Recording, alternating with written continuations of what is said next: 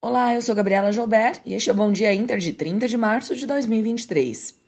O Ibovespa acompanhou o movimento externo e fechou com alta de 0,6% ontem. O índice espelhou o otimismo no mercado internacional e também o avanço das commodities. A definição do arcabouço fiscal e dados do CAGED acima do esperado também ficaram no radar. Em Wall Street, novamente, o mercado respondeu positivamente a melhores percepções ante o cenário bancário. O dólar fechou com queda de 0,6%, enquanto o DXY avançou 0,25%.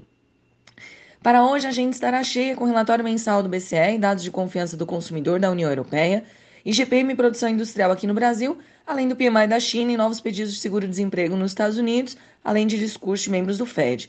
Aqui também fica no radar a fala do Haddad com relação ao arcabouço fiscal. Mas antes disso, indo lá para os Estados Unidos, os mercados mantêm a tendência ascendente nesta manhã conforme a crise bancária sai do foco e a inflação volta ao radar com o PCE saindo amanhã. As apostas seguem de uma pausa na próxima reunião do Fed, podendo inclusive iniciar conversas sobre o início do ciclo de cortes em breve. Empresas de tecnologia avançam, assim como outras empresas de growth e do setor financeiro. Lá na Ásia, mercados fecharam em leve alta, com notícias positivas advindas da China, em termos de melhoras nas condições para empresas privadas no país e incentiva a demanda interna, conforme fala do primeiro-ministro Li Qiang.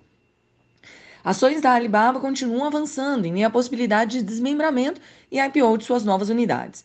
No Japão, Nikkei recua conforme iene mais forte afeta negativamente os juros corporativos no país.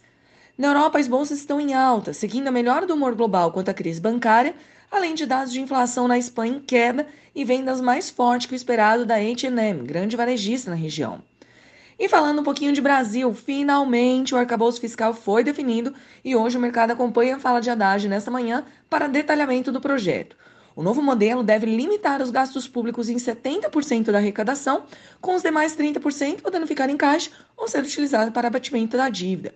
Educação e saúde ficam dentro dos 70%, e o projeto prevê inclusive superávit a partir de 2025. Hoje, Bolsonaro volta ao Brasil em meio a polêmicas com as joias. E nos dados teremos o GPM e produção industrial. Na abertura lá fora, o índice DXY está em queda, assim como os juros das Treasuries, enquanto os futuros em Wall Street sobem. Petróleo e commodities metálicas avançam com melhora do humor global e restrições de oferta.